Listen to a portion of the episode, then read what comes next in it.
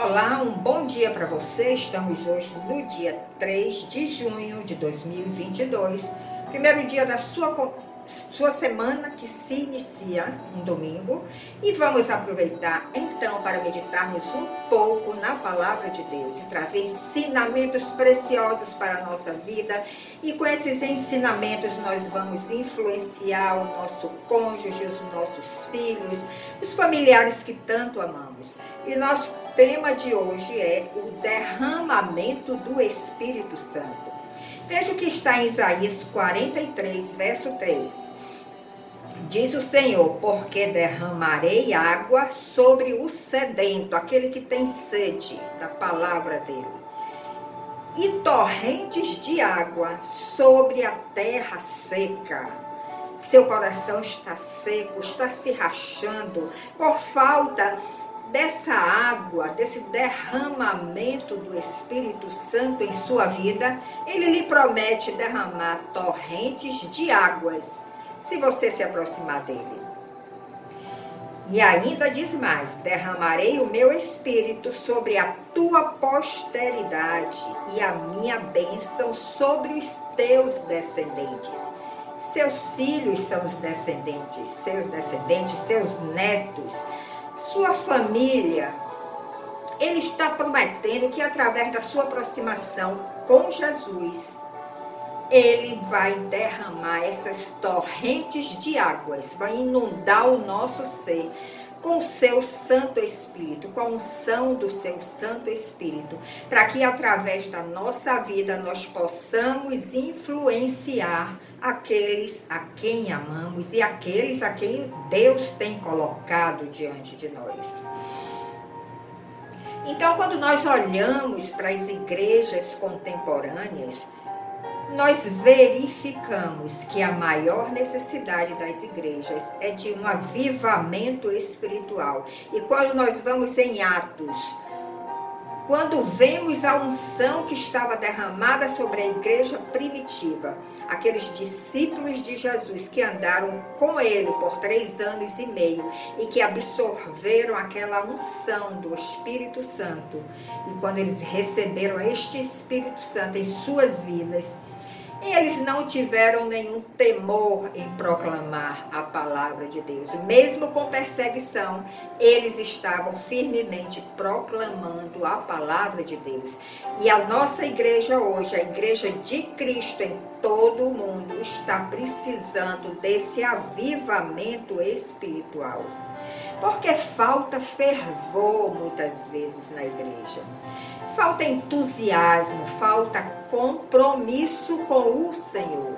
E quando eu falo de entusiasmo, eu estou falando em grandes bandas que vão para as igrejas e transformam em um verdadeiro carnaval, em um verdadeiro festival de rock. Não é esse o caminho. O caminho é buscarmos a música do Senhor, a música ungida dos céus, porque através do louvor o Deus de Israel se manifesta, mas tem que ser o louvor adequado, o louvor que cativa o seu coração e que atrai a sua presença. Então, nós logo de início podemos afirmar que o avivamento espiritual é uma promessa de Deus e aquilo que Deus promete, ele cumpre a promessa do Espírito Santo não é feita por homens, não é feita por um concílio eclesiástico. Esta promessa é feita pelo próprio Deus. E sabemos que Deus não é pessoa para mentir. Por isso, nós podemos confiar nas Suas promessas e aguardar as Suas promessas. Tudo que Deus fala, ele cumpre. Você está ouvindo a voz de Deus? Isso é importante. Isso é um exercício espiritual que nós precisamos praticar e desenvolver na nossa caminhada. E não tenha dúvida que as promessas de Deus são seguras e a promessa do derramamento do Espírito Santo em sua vida, em sua casa, em sua família, em sua igreja é uma promessa que será cumprida se nós estamos atraindo esta presença para a nossa vida, para a nossa casa, para a nossa igreja, se nós estamos oferecendo a Ele o louvor que lhe agrada, que atrai também esta presença, e aí nós receberemos a unção do Espírito Santo. Haverá um avivamento na sua igreja local.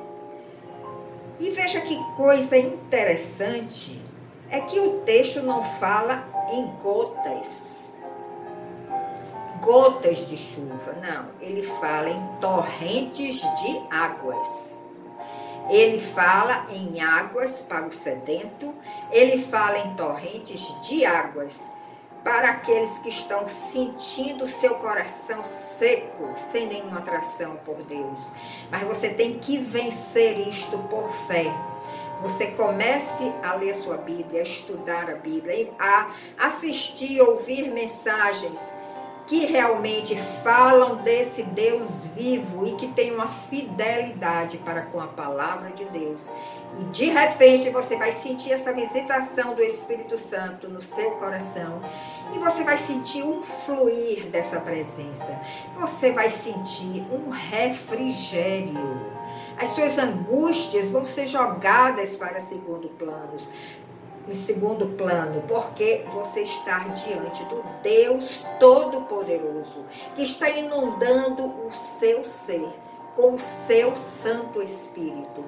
E ele, como é todo-poderoso, ele sim, ele vai resolver todos os seus problemas, todas as suas angústias, toda a sua incredulidade será curada mas é diante desta presença que nós encontramos as respostas. E nós precisamos confiar nas respostas de Deus, porque como temos uma mente limitada e ele é infinito e limitado, ele pode trazer uma solução que nós nem imaginávamos, mas que é a melhor solução para aquele momento. Nós podemos ter as melhores estruturas físicas na igreja, o melhor prédio, o mais bem equipado, o mais bem climatizado. Mas se não há o Espírito Santo neste lugar, não haverá vida. Você pode estar debaixo de uma mangueira, reunido com alguns ali. Um local muito simples, sem nenhuma sofisticação, apenas com um instrumento, um, um órgão, um violão, tocando, ministrando para o coração do Senhor. E de repente, nesse lugar tão simples, você vai se encontrar com Jesus. E você, o Espírito, vai ser inundado pelo Espírito Santo dele. Então, assim como a terra seca, ela tem urgência da chuva para poder a plantação brotar, assim um sedento anseia por água. E nós devemos clamar por essas torrentes de água que o Senhor está nos prometendo. E tenha mais uma uma, um, uma, uma clareza naquilo que você está pensando. Avivamento não é sede de bênçãos. Muitas vezes nós estamos só pedindo bênçãos e bênçãos e bênçãos. Avivamento não é sede de bênçãos. Avivamento é sede de ser abençoado. Avivamento não é de coisas materiais, só pedindo coisas materiais. Avivamento é sede de Deus. Você está com essa sede de Deus na sua vida. Você está chegando à conclusão que tudo que você faz é com grande esforço.